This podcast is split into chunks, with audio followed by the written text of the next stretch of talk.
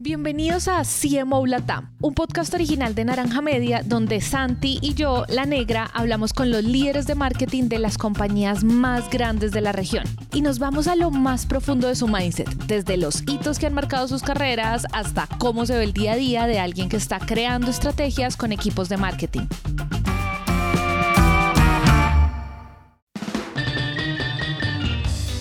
En el episodio de hoy hablamos con Federico Baralobre, CMO de Modo, una solución argentina para reducir el uso efectivo gracias a la tecnología. Antes de Modo, Fede trabajó en grandes compañías de consumo como PepsiCo, Danone y AB InBev, donde lideró el relanzamiento de la cerveza icónica de los argentinos, la Quilmes. Y si algo ha caracterizado su carrera profesional ha sido su interés por enfocar las estrategias en el consumidor, Así que sin más preámbulos, escuchemos todas las anécdotas y consejos que Fede nos compartió. Eh, entonces, bueno, primero que todo, gracias, gracias por aceptar la invitación, Fede. Fantástico tenerte acá. Gracias, Santi. Para mí es un gusto, así que vamos a dedicarle un buen rato a hablar algo lindo del marketing. Eso, eso, eso, genial. Eh, Fede, yo quiero preguntarte un poco cómo, o sea, cómo se conectaron los puntos para que ahora estés donde estás y cuáles son como esas un poco esas lecciones como en clave que me cuentes tu pasado, un poco en clave de esas lecciones aprendidas de los como de la de, esos 20 años que ya pasaron. Buenísimo. Empiezo, empiezo contándote que tengo más de 20 años trabajando en marketing, en distintos equipos, en distintos lugares, en distintas compañías. Te resumiría que los primeros 10 años eh, trabajé el marketing desde el punto de vista del consultor consultor en innovaciones y hacíamos marketing para entender nuevos negocios, recomendaciones de eh, forecast de nuevos productos antes de que se lancen al mercado. Es decir, las compañías cuando lanzan un producto de consumo masivo al mercado, previo hacen una investigación fuerte para entender si los usuarios, los clientes, eh, tienen interés en ese producto y lo consumirían, y para saber si vale la pena hacer una inversión. Entonces, eh, mi carrera en marketing comenzó dedicándome 10 años a evaluar productos para las principales compañías de consumo masivo de toda Latinoamérica para ver si tenía sentido invertir y cuánto iban a vender eh, cuando se lance al mercado. Trabajé en, una compañía que se llama Basis para las principales compañías del mundo, Coca, Pepsi, Procter, Unilever y, y, todas las compañías grandes de consumo masivo de Latinoamérica.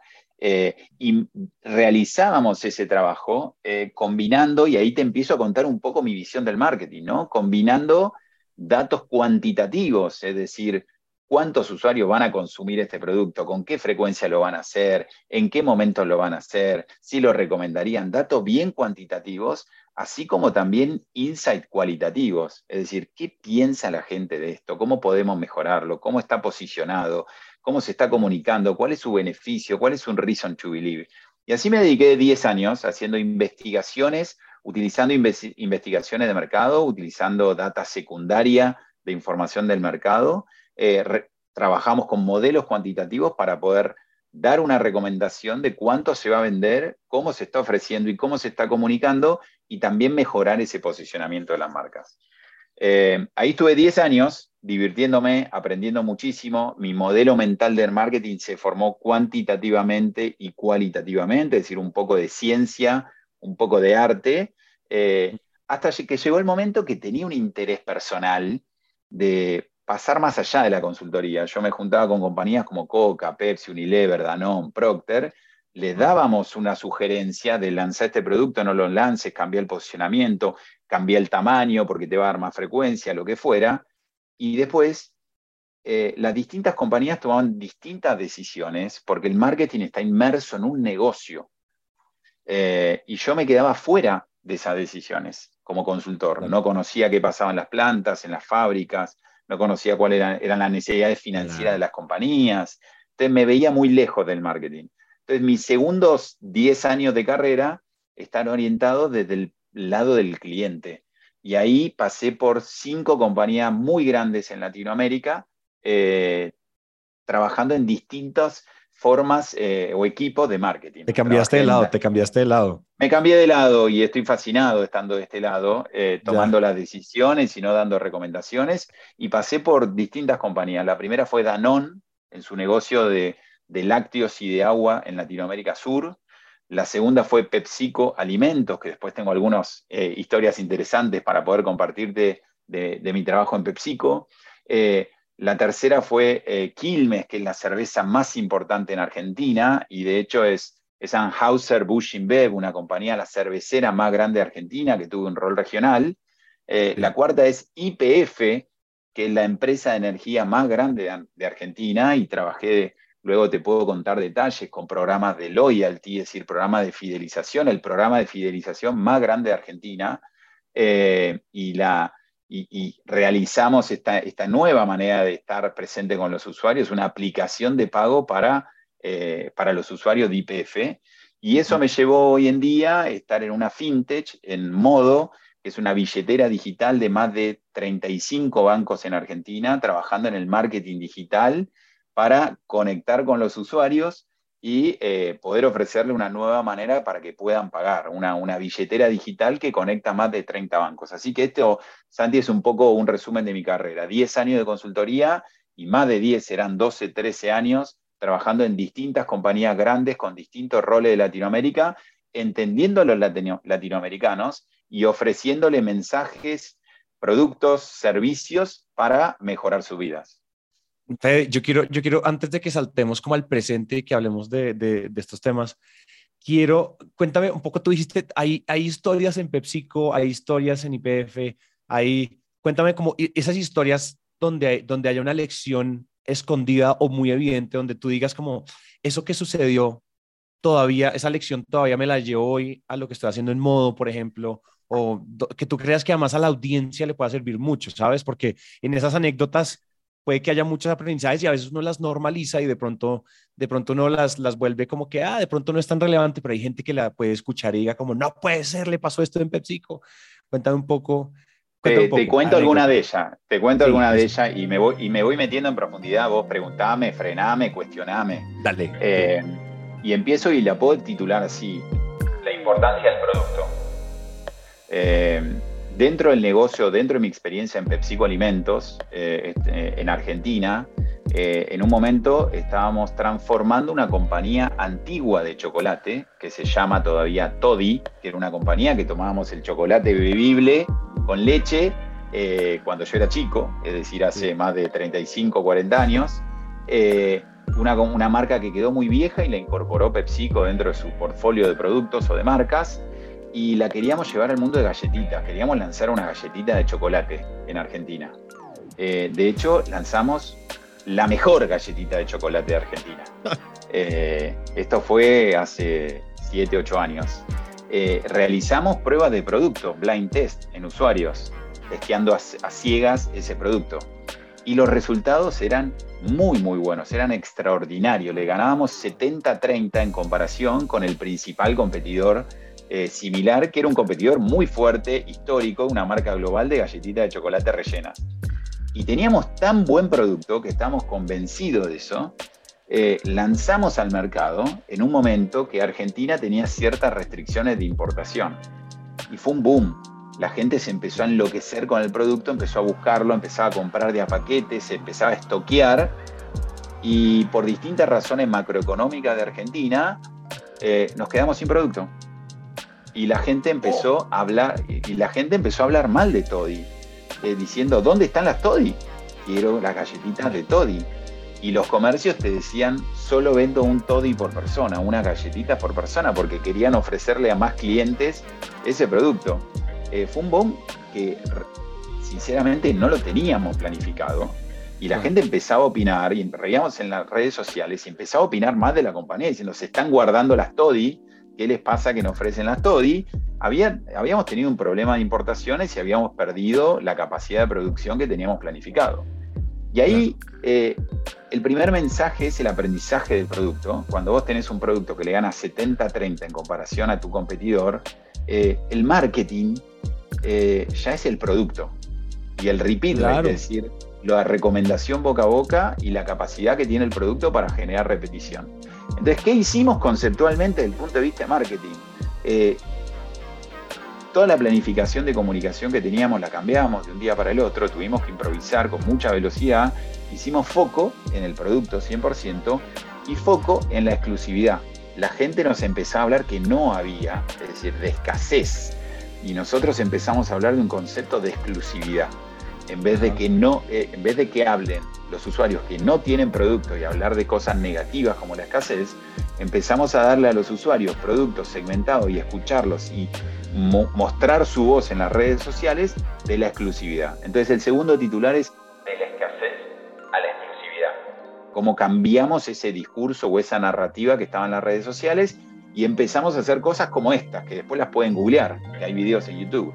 Empezamos a llevar galletitas a los kioscos en el microcentro de Buenos Aires, que Santi vos conoces, el, microcentro de Buenos Aires, eh, con camiones ploteados como eh, camiones que llevan dinero, es decir, esos camiones con seguridad, con policías que se hablan con el micrófono, diciendo ahí bajan, bueno, y armados, bueno, no, no, estaban armados realmente. Entonces ploteamos camiones y los llevamos por todo el microcentro de Argentina, mostrando que venían las TODI, que nadie las tocara y que eran un bien tan exclusivo y tan deseado por los usuarios que eh, los teníamos que llevar con patobicas o con gente de seguridad y camiones de seguridad.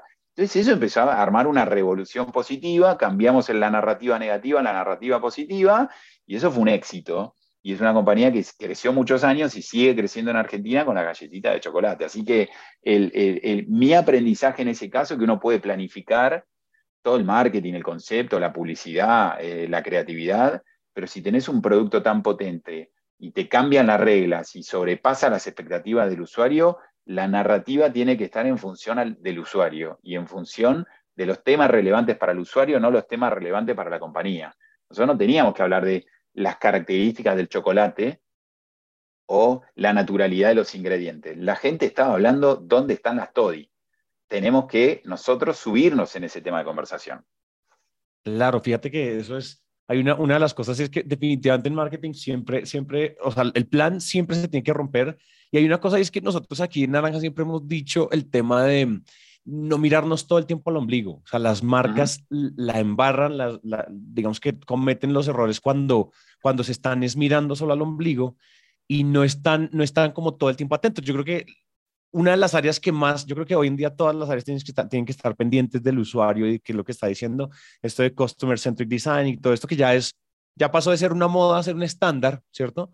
Pero igual implica que tengamos como el oído siempre abierto y no ser tan miopes pensando, miopes frente al plan, porque el plan pues nos va a generar esa miopía de que estamos viendo el plan aquí, pero detrás de la hoja de Excel está pasando todo. El mundo se está revoloteando, la gente está boicoteando. ¿Dónde están las TODI?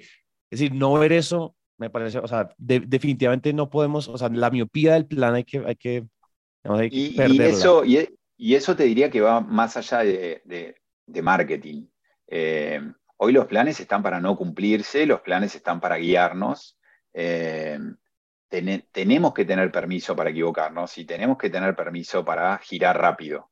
Y las compañías que sean más rápidas en, ajustarse, en escuchar a los usuarios, en adaptar su discurso, su producto, sus servicios a los requerimientos del usuario, son las, las compañías que van a, sobrevivir y las compañías que van a liderar los nuevos cambios, las compañías más veloces en esa adaptación. Y eso está pasando y es un cambio de mindset y marketing tiene que liderar ese mindset, porque los equipos de marketing dentro de estas compañías son los equipos que guían el negocio.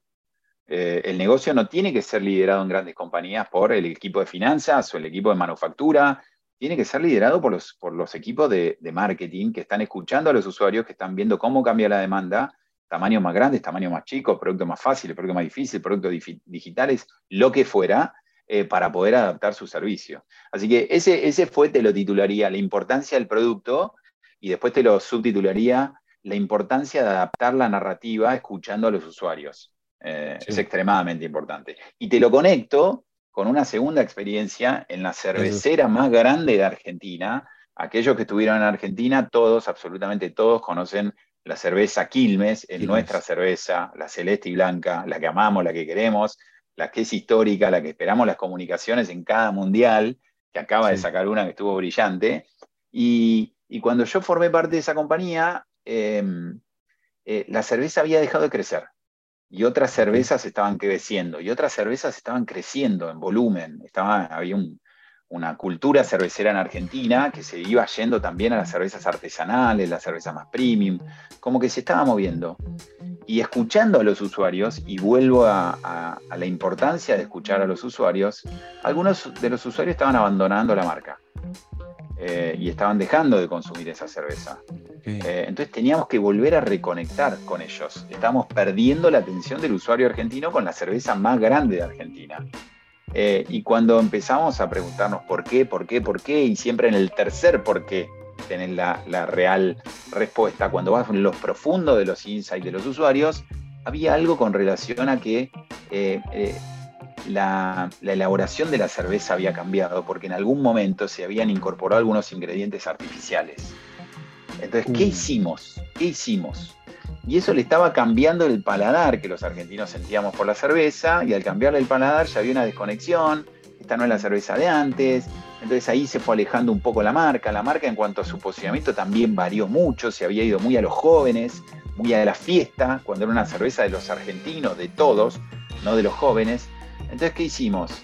Eh, cambiamos el nombre de la, de la, cerveza, cambiamos el posicionamiento, eh, y, sacamos esos ingredientes artificiales. ¿Y por qué hicimos eso?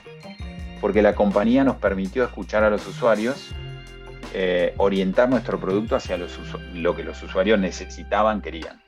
Entonces, eh, el nombre que era Quilmes Cristal, históricamente, el, el, Quilmes era muy fuerte y el cristal no era muy fuerte. Nadie hablaba de Quilmes Cristal, como se habla en otras partes de Latinoamérica. Hablaba de la cerveza Quilmes, la Argentina.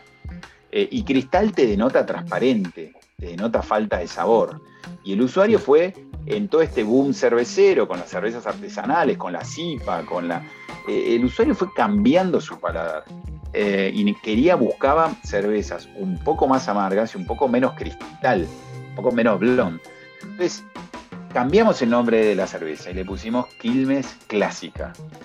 Era la Quilmes que tomábamos siempre y le sacamos esos contenidos artificiales que en algún momento del proceso se habían incorporado y fuimos con un mensaje muy claro. Esta es la Quilmes clásica, la que tomaban tus padres, la de siempre, la histórica, la argentina. Eh, y con eso volvimos a reconectar con los usuarios. No es solo un cambio de producto, un cambio de nombre, es la magia se da en el cambio cuando lo haces de una manera holística. Cuando perdiste esa conexión con los usuarios, que puede ser primero por una fórmula, después porque el packaging lo habías abaratado, le habías sacado un poco de color, después la comunicación te fuiste demasiado hasta los jóvenes, pero cuando entendés que te alejaste del usuario y volvés a retomar un cambio de posicionamiento, un claim fuerte, volvió la Quilmes clásica, la que vos querías, la Argentina, sin ingredientes artificiales. Eh, ahí conectás totalmente con los usuarios. Y dudamos mucho de poder comunicarlo de esa manera, porque decíamos, le estamos reconociendo a los usuarios que Quilmes se había alejado. Sí, pero ahí está de nuevo escucharlos cuando, cuando realizamos investigación de mercado para ver cómo recibía el usuario esto, el usuario, y voy a hacer una expresión que los que están escuchando el podcast no me van a ver, pero era como te querían abrazar, levantaban los brazos y decirte, sí, yo quiero la clásica, no me, no me la cambies.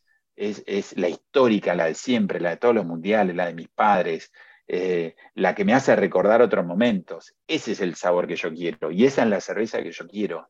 Y va más allá de la cerveza. Es el sabor del encuentro, es encontrarse en Argentina a tomar una cerveza. Y se había ido ese posicionamiento. Entonces acá el, aprendizaje, si querés, o el titular es, eh, si vos tenés una conexión con el usuario, no la podés perder, jamás. Y si tenés una conexión emocional con el usuario, no te podés alejar eso vale oro. Eh, lo más importante que vos podés tener no es un producto, sino una conexión emocional con los usuarios. En ese momento la habíamos perdido por una cuestión circunstancial del producto y cuando la compañía decidió fuertemente retomarla, hizo todos los esfuerzos, mejorar la fórmula, mejorar el packaging, cambiar el nombre, invertir en contarle esto a los, a los usuarios, asumir riesgos, porque algunos usuarios nos podían decir, no, pero prefiero la que está ahora, no la anterior pero nos aseguramos que todo ese proceso estaba validado por los clientes, que es lo más importante, el activo más importante que, tiene Quilmes. Oye, y, una cosa es que yo veo que, digamos que si yo entro con una nueva marca y le meto un montón de dinero, un montón de millones de dólares a posicionarla, una cosa es tener una marca posicionada, tener una audiencia que reconoce la marca, pero otra cosa es tener las conexiones entre la marca y la gente, que me parece que es, una, es un distintivo que no, hemos, que no hemos tocado en este podcast todavía y es entender que si yo tengo una marca posicionada, yo solo, esa marca posicionada solo vale, el momento de verdad de esa marca posicionada solo tiene sentido cuando tiene una relación emocional con las personas para que la gente tome finalmente una decisión transaccional sobre eso. Finalmente la gente compra por razones emocionales, después las justifica por racionales. Pero es que mi abuelo tomaba Quilmes. Entonces yo voy es por eso, porque yo, esto ha sido, esto es de toda la vida, esto es, ¿me entiendes? A nosotros en Colombia tenemos también algunas marcas que, que, que son muy, muy de toda la vida. Por ejemplo, hay una marca aquí que es de, que es de, es de ponqués, como de ponqués cubiertos de chocolate, que se llama Chocorramo. Entonces el Chocorramo eh, es, como esta, es como esta marca de toda la vida que tú ves que no le han cambiado el packaging, tiene el mismo logo que tenía hace 30 años, porque la gente en un momento cuando decidieron innovar, la marca dijo, ¿qué más vamos a hacer? Y entonces sacaron los mini, los mini chocorramos, después sacaron el no sé qué, sacaron el ponqué. Todos esos productos fracasaron porque la gente lo que quería era el chocorramo de siempre. No me lo cambies.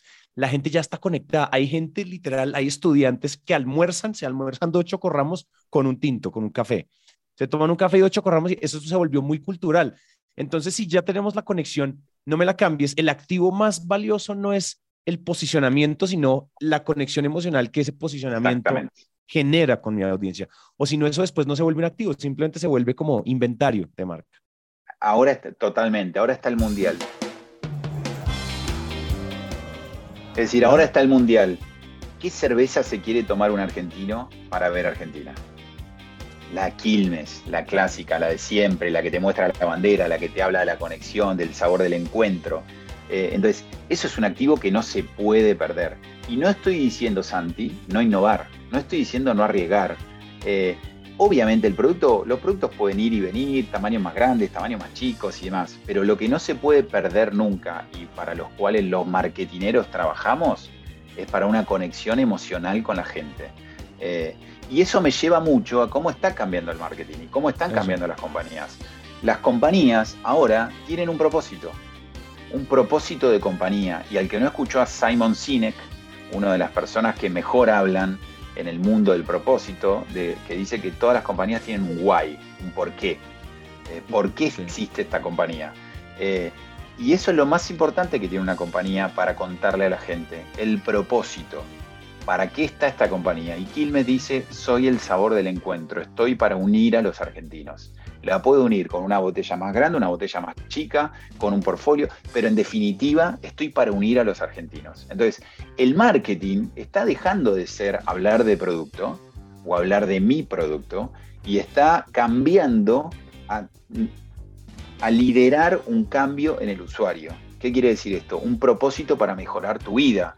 Y no vas a mejorar la vida, hacerlo más feliz, pero te puedo mejorar una, una reunión, te puedo mejorar una transacción de compra, te puedo mejorar cuando vas a cambiar combustible, te puedo mejorar tu asado, eh, te puedo mejorar cuando tome vino. En definitiva, todas las compañías, y esto excede un poco marketing, tenemos que partir y trabajar de un propósito en común, un propósito que nos diga para qué está la compañía. Y eso los usuarios lo perciben. Puede haber mejores cervezas, puede haber mejores galletitas, pero en definitiva cuando uno tiene un propósito que conecta, yo estoy acá para unir a los argentinos, estoy acá para mejorar tu forma de pagar en Argentina, ahora vamos a ir al detalle. Entonces ahí los usuarios lo conectan, porque la lealtad cada vez es un commodity, digamos. Los productos terminan siendo commodities, entonces la lealtad de un producto ya no se da más por variables funcionales, el chocolate y la crema que tenés, o el amargor de la cerveza, o la velocidad en una transacción en una wallet digital, o el tiempo que cargo combustible. Todo eso se copia y se copia cada vez más rápido. Las barreras del producto cada vez son más fáciles, las barreras digitales son cada vez más fáciles.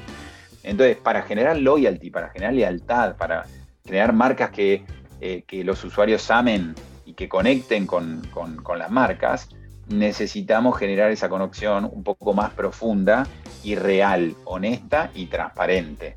Eh, y por eso te digo, el marketing está cambiando. Eh, propósito para mí es uno de los grandes cambios. Em, muy importante. Eh, la personalidad de las marcas eh, definitivamente. Y te sumo una variable adicional, y después vuelvo a algunos ejemplos, es eh, la atención a los usuarios, más en las compañías más digitales o en las compañías de servicio. Eh, la experiencia del usuario, lo que se llama Customer Experience, cómo hacemos que el usuario tenga esa experiencia de compra o esa experiencia de uso, sea un, un hotel, un viaje en avión, una cerveza, eh, un chocolate o una papa frita. Esa experiencia, ¿cómo te la estoy facilitando? Y cuando tenés una tensión, un problema, que puede pasar, va a pasar y tenemos que prepararnos para eso, ¿cómo te ayudo a resolverlo? ¿Cómo te atiendo? Tengo, eh, me hago cargo de mis errores, eh, te ayudo pensando en vos, eh, o, en definitiva bloqueo la manera en que te puedas comunicar conmigo. Y eso el usuario lo siente. Entonces, cada vez más, para generar una lealtad más grande, una conexión más grande, tenés que estar, ponerle la cara a los usuarios escucharlos en redes sociales, con un bot de WhatsApp, en un llamado por teléfono, resolverle esos problemas y cada vez los usuarios nos exigen mayor velocidad. Ahora, esos usuarios que pasan por ese proceso con un NPS o con un Net Promoter Score o una evaluación positiva, son los que después transfieren esa recomendación. Y los que pasan por una evaluación muy negativa son los que después son detractores de nuestro producto. Entonces, cuando uno establece una necesidad, una marca, tiene que estar pensando también es cómo atiende a los usuarios, que hay mil dudas con relación a los productos y aún más en los productos digitales. Claro, fíjate que hay una, me, hiciste pensar en algo y es que en el, en el futuro del marketing, con la, con la hipercomoditización de los productos, lo fácil que es copiar, lo fácil que es mantener cada vez estándares más altos en tecnología, en servicios, en productos, en todo. Sí, finalmente, yo me acuerdo que por ahí, no me acuerdo dónde escuché esto, pero antes copiar un producto tomaba como media década, ¿no? Con todas las variables que hay que copiar, con todas las... Ahora estamos en menos de un año, yo puedo copiar una empresa con el capital y con los recursos correctos, yo puedo copiar muy rápido una compañía, un software, un... ¿Sí me entiendes? Eh, robarme talento, todo lo que, todo lo que esto implica. ¿Eso qué quiere decir? Efectivamente, con los recursos de apoyo eh, correctos, los commodities son muy fáciles de, todo se está commoditizando. Pero ¿qué no es commodity? Cuando hablas de lealtad, hay una cosa y es, nosotros estamos empezando a tomar decisiones de uso, de compra, ¿cierto? Filiarnos a las marcas basados en los principios que esas marcas eh, nos, o sea, nuestro, que nuestros principios personales se, se alineen con esos principios de la marca y también con las recomendaciones de las personas. Hablabas del Net Promoter Score, del NPS, y, y, finalmente fíjate cuántos productos en los que uno es hoy en día fiel fueron recomendaciones de otra persona como, oye, estoy usando esta billetera, estoy usando no sé qué, me funcionó súper bien, traje mis dólares, hice esto, hice lo otro, puedo tener varias, varias monedas, entonces, pucha, si tú me recomiendas modo, yo uso modo. Si a mí me va bien con modo, tú me atiendes bien, tú me respondes rápido, inmediatamente yo se lo recomiendo a mi novia, inmediatamente yo se lo recomiendo a mi mamá. Entonces, fíjate que hoy en día de las cosas más importantes que hay no es si yo aparezco en la televisión en horario prime time, sino si los usuarios que están ahí me están usando y me están amando y me están recomendando. Esas tres cosas se vuelven un activo de marca impresionante, ¿no? Sí. Cuando empecé el diálogo, te conté que eh, mi primera experiencia laboral tenía que ver con consultoría, ¿no? Y ahí, ahí medíamos lo que llamaba trial and repeat, ¿no? ¿Quién te prueba y los niveles de prueba y los niveles de repetición? Que ahora en el marketing moderno se llama activation o en el marketing digital y engagement. Es decir, la capacidad que vos, como tus productos, tus servicios, podés atraer personas para que te compren tu producto, tu servicio, y la capacidad que vos tenés para retenerlos. Es muchísimo más importante la capacidad que los marketineros tenemos para retener a los usuarios, brindándole un producto eh, que les cumpla sus expectativas y satisfaga sus expectativas, que la capacidad de atraerlos. Una publicidad en la tele te da la capacidad de traerlos, que prueben tu producto, que prueben tu servicio. Ahora el resto ya deja de ser maquillaje marketinero y es tener una experiencia que cumpla las expectativas y si no las cumple, que puede pasar y pasa y nos tenemos que preparar para eso, responder rápidamente y efectivamente a los usuarios. Entonces, eh, en definitiva, no es más ni menos el marketing que tomar la compañía y orientarla hacia el usuario con términos de proceso, perdón, de propósito, es decir, vos tenés que orientar la compañía hacia el usuario y tener un propósito para mejorarle algo al usuario y contárselo. Luego, atraer a usuarios y tener un producto y un servicio eh, disponible para retenerlos, que cumpla sus necesidades. Y contar esa historia es el marketing. Ahora, si vos tenés una compañía que no tiene un propósito fuerte, que en realidad eh, atrae gente, pero después no la retiene porque no satisface esa necesidad, el marketing es maquillaje. Y el marketing de maquillaje ya no funciona más, ni en Argentina, ni en Latinoamérica, ni en el mundo. Los usuarios cada vez creen menos en las compañías que no le ofrecen lo que estamos conversando. Entonces el marketing ya cambió, ya tenés que em, walk the talk, tenés que cumplir lo que vos estás diciendo. Y si no lo haces, por más que vos tengas mucho dinero para poder estar en prime time o estés en la final del mundial, en el entretiempo, eh, cuando juegue Argentina, esperemos, eh, eh, en definitiva, ya no podés lograrlo. entonces ese marketing está cambiando tiene que ver con orientarlo al usuario, tiene que ver con tener un propósito, tiene que, tener con, tiene que ver con tener una experiencia de un usuario, un customer experience, con NPS que cumplan las expectativas. Y para todo eso, Santi, y me meto en otro quilombo, tenés que tener una compañía y un equipo preparado para poder lograrlo. Si vos tenés una compañía y un equipo con gente que eh, no, es proactiva en buscar estos cambios para lograr las transformaciones en la compañía, y si vos castigás a la persona que se equivoca, las compañías no se orientan a los usuarios. Entonces ahí en el liderazgo de equipo, y, es un poco mi rol actual, uno tiene que fomentar, orientar hacia los usuarios, cumplir las expectativas y hacer cosas en esa dirección. Eh, lo que te conté de poner camiones de caudales, eh, ploteados de todo, y no es el marketing tradicional, y podría haber salido mal. Entonces, si, si nosotros castigamos nadie va a venir con ese tipo de ideas. Si nosotros castigamos el que quiere retomar la experiencia, la, emoción con una marca como Quilmes, porque quiere hacer cambios fuertes, eh, tenemos que permitirle a la gente que se dedica al marketing poder probar, poder experimentar, con los riesgos obviamente bajos. Y también es el nuevo marketing. Yo no necesito sacar una publicidad 30 segundos en prime time para saber si funciona. Yo con las herramientas digitales que tenemos hoy en día, podemos hacer una celda control, una celda test, ver los niveles de activación, los niveles que tienen de satisfacción. Lo puedo hacer con un market research tradicional o lo puedo hacer directamente online. Prueba y error. Eh, prueba y error. Donde, donde aprendo, crezco. Y ese es el nuevo marketing de growth. Sí. Que es el marketing de growth. Es pensar dónde están esas, eh, primero esos frenos al crecimiento, cuáles son esas tensiones, escuchando los insights del usuario y dónde están las avenidas más rápidas. Y sacarle esas trabas. ¿Y cómo le saco las trabas? Y depende de cada negocio. Depende de cada negocio, tiene distintas trabas al crecimiento, a la, al engagement, es decir, a la repetición. Bueno, hay que probar. Agrando el tamaño, achico el tamaño, cambio la fórmula, lo explico de una manera distinta tengo que cambiar algo digital. Cada negocio es distinto, pero lo importante es tener una mentalidad de marketing growth.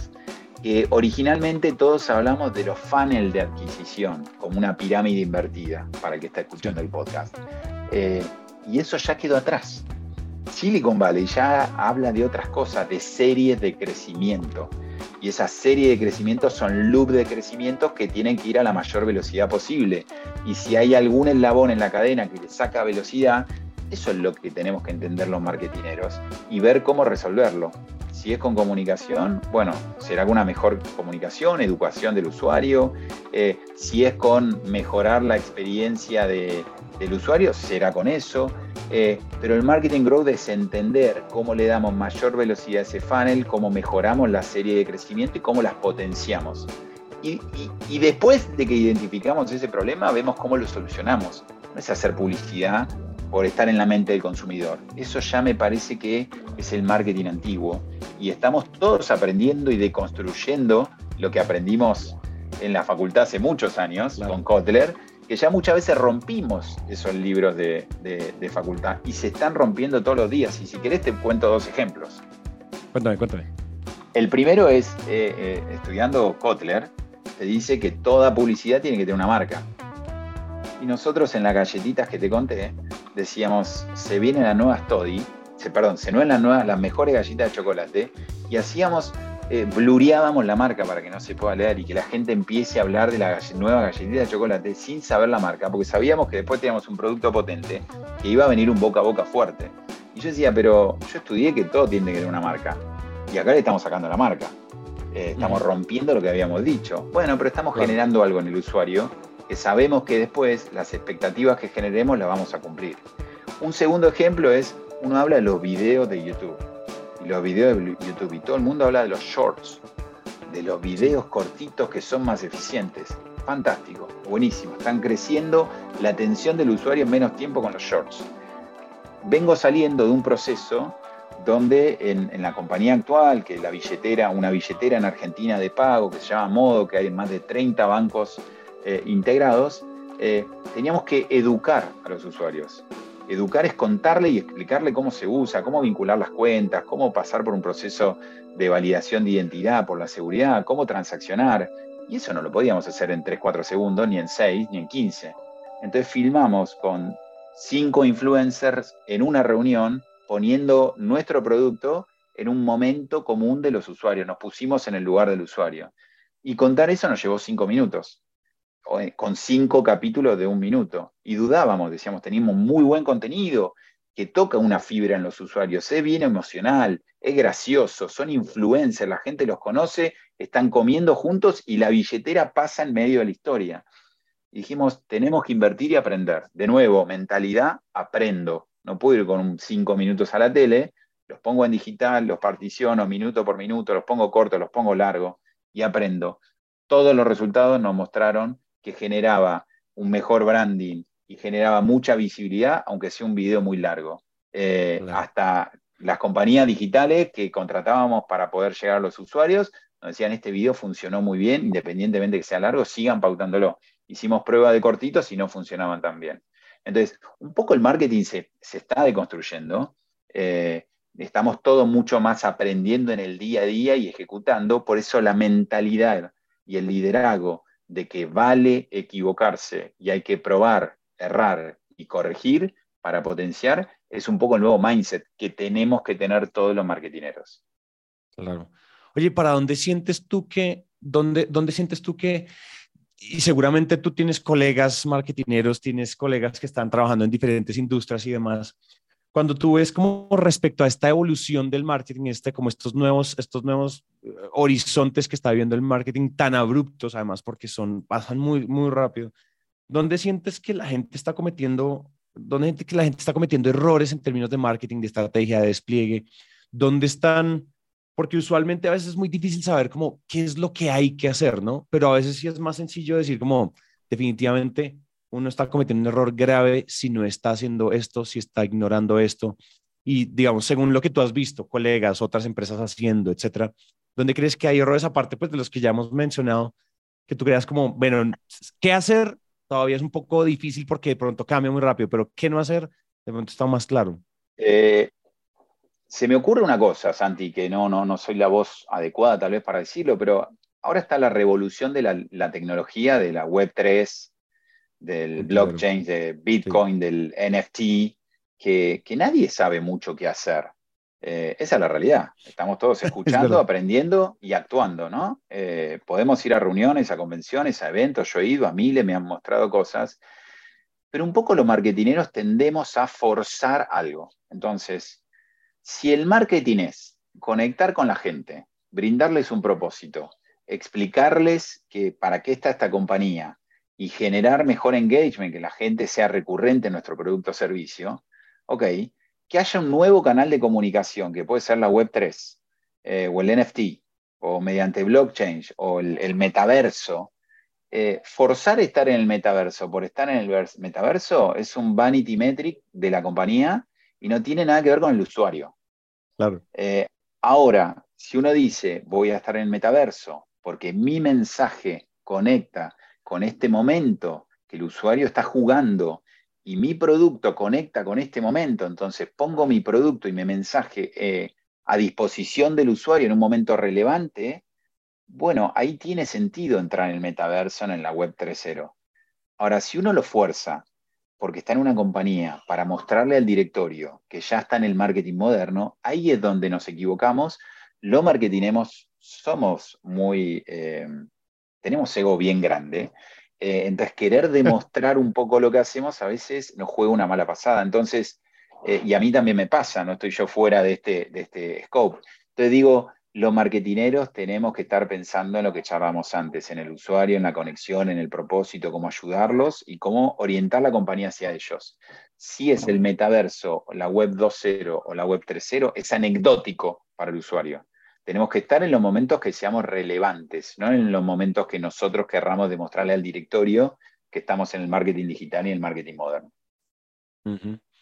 Qué bárbaro. Sí, porque finalmente tenemos que debatirnos todo el tiempo entre mucho, tenemos que, una, de las cosas que estábamos hablando en una de las entrevistas de la semana pasada es que la época de hacer marketing para ganarnos premios en Cannes y para ganarnos INMAS y FINMA y FIGMA y todos estos premios ya está pasando. Las agencias, claro, si bien las publicidades, no sé, seguramente la comunicación de Quilmes ahorita en el del Mundial va a ser espectacular y quede nominada a premios, pero el objetivo no es ese.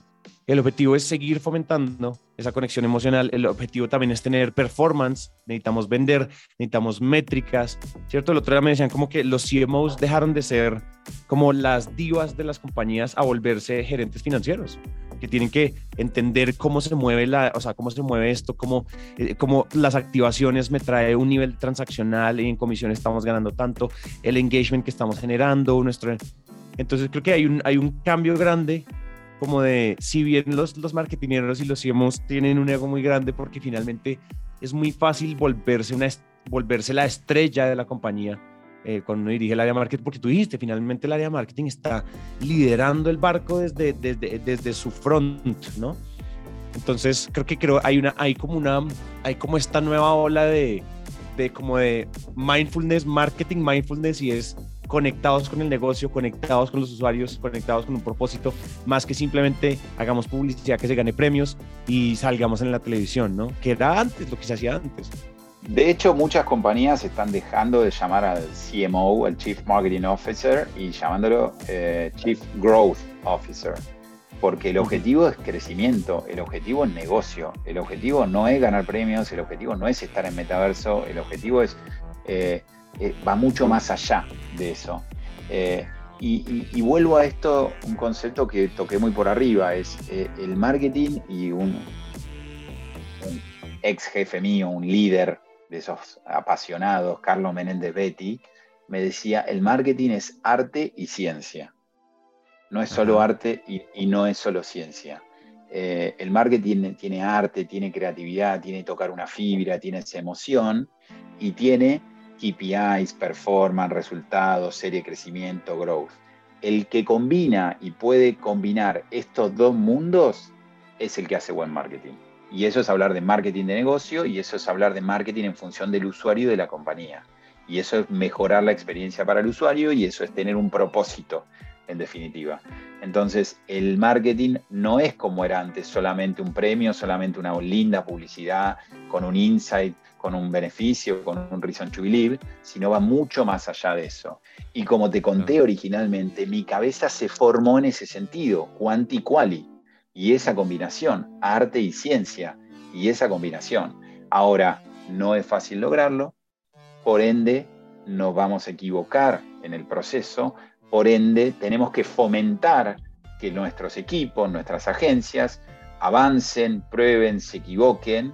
Eh, se habla del poder del 5% de las personas. Hay un 5% de las personas que son innovadoras, que tienden a cambiar el status quo y tienden a empujar hacia adelante. Y hay un 95% de las personas que van a seguir haciendo el mismo marketing que antes, o no van a querer cambiar el status quo, o no van a hacer los cambios que las compañías necesitan.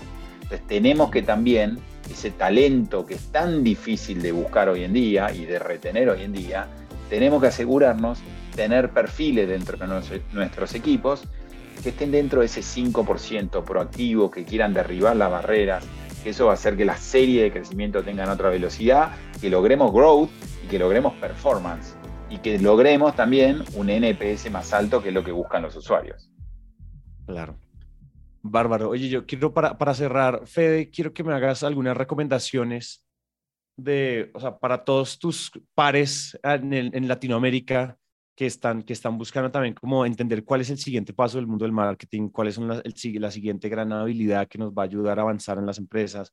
Para todo lo que hemos hablado, si tú dices, oigan, les recomiendo este libro, este curso, este MBA, este, lo que sea, aprender de este, este o este gurú, este experto, como dónde más la gente puede seguir profundizando en estos temas que hablamos, mm, que de pronto tú digas recomendaciones donde tú puedas decir como, este libro es bueno, esto es bueno, como algunas recomendaciones para profundizar, porque finalmente eh, una hora de conversación no es suficiente, es decir, esto podría ser una clase entera.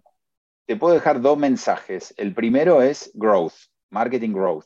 Y actualmente estoy haciendo un curso en Reforge, Reforge eh, que es una compañía en Silicon Valley eh, que nació digital eh, y que es una compañía formada por los principales Chief Growth Officer de las mejores compañías digitales que se crearon en Silicon Valley en los últimos 10 años y cómo lograron ese crecimiento.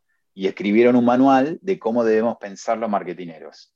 Son cursos espectaculares eh, que te hablan con mucho, mucha información, ejemplos, eh, estudio de casos eh, de compañías digitales y cómo lograron ese crecimiento. Y te dan recomendaciones de cómo tenés que mirar el nuevo marketing en función al crecimiento. Entonces, desde ya la primera recomendación es busquen Reforge, busquen a Brian, el, el, CEO, en YouTube, tiene, tiene clases abiertas que pueden ver, si no, anótense en los cursos. Eso es lo primero. Y lo segundo las marcas, y no hablamos de marcas hoy, pero en todo lo que conversamos, las marcas se tienen que expresar de una manera distinta. Antes las marcas eran un logo. La nueva era digital hace que eh, el mundo sea mucho más visual y sea mucho más auditivo también, porque todos tenemos hoy en la mano eh, una computadora, que es un celular, con conexión, con alta definición de imagen y alta definición de sonido. Entonces las compañías se empiezan a expresar fuertemente en sonido. Y hay un concepto que se llama Sonic Branding, que es un concepto que llevó muy adelante el CMO global de Mastercard, eh, que ahora se me fue el nombre, escribió un libro de Sonic Branding y creó eh, o, expresó a la, a la marca Mastercard de una manera visual y cambió su logo y también de una manera auditiva y creó una melodía de marca que se expresa de distintas maneras en distintas ocasiones y también en transacciones. Yo tuve la suerte de pasar por un momento de Sonic Branding en mi compañía actual, que es Modo, es una compañía digital, entonces generamos una melodía, esa melodía surge de los valores de marca, tiene expresiones argentinas, expresiones federales, expresiones de unión, la música que nos une, y que también tiene sonidos de transferencia que están conectados con esa melodía y que en nuestras comunicaciones no ponemos cualquier música, ponemos nuestra melodía. Y ahora se viene el mundial y tenemos nuestra melodía del mundial. Entonces, el mensaje que te quiero dejar, Santi, es las marcas, además de expresarse visualmente como lo hicieron los últimos 100 años, tienen que expresarse ahora con una alta calidad de sonido. Y los marketineros tenemos que pensar distinto en esa conexión eh, que venimos conversando. Y para conectar con los usuarios, también tenemos que tener una marca que esté ayornada en ese sentido. Entonces acá hay un libro del CMO de Mastercard que se llama Sonic Branding, se me fue el nombre porque es un nombre eh, bien difícil, que también a la audiencia, si quiere, si quiere ir a mayor nivel de detalle, definitivamente lo recomiendo. ¡Wow! Marcas multisensoriales. Exactamente. Muy, muy, muy ganador. Fede, esta conversación estuvo violentísima, estuvo bárbara definitivamente, yo creo que ahí o sea, vamos a tener que tener una, una, segunda parte porque, mira, se nos fue el tiempo inmediatamente. Yo creo que un poco, nada, o sea, no, no queda nada más sino agradecerte. Estuvo fantástica, Fede, gracias. Bueno, a los, a, los que escuchen este podcast, y quieran seguirme, me buscan en LinkedIn, me escriben y a disposición para todo, todo el, el, ambiente marketinero de Latinoamérica o del mundo para seguir conectando y seguir fortaleciéndonos. Así que Santi, gracias a vos por el tiempo y esta oportunidad. Le agradecemos a Fede por su tiempo. Recuerden que este es un podcast original de Naranja Media en el que también queremos mantener la conversación viva con ustedes, así que pueden escribirnos por nuestras redes arroba naranja pod o por WhatsApp al más 57 317 316 91 96 o encontrarnos en nuestras redes como arroba cmo-latam en Instagram, TikTok, YouTube, donde compartimos los mejores momentos con los invitados. Si les gustó este episodio, pueden suscribirse, darnos 5 estrellas, dejar una reseña o si sienten que podríamos mejorar, también escríbanos que en serio queremos escucharlos. La producción de este episodio estuvo a cargo de Ana María Ochoa, booking por Catherine Sánchez y diseño de sonido a cargo de Cristian Cerón. Yo soy La Negra y nos vemos muy pronto.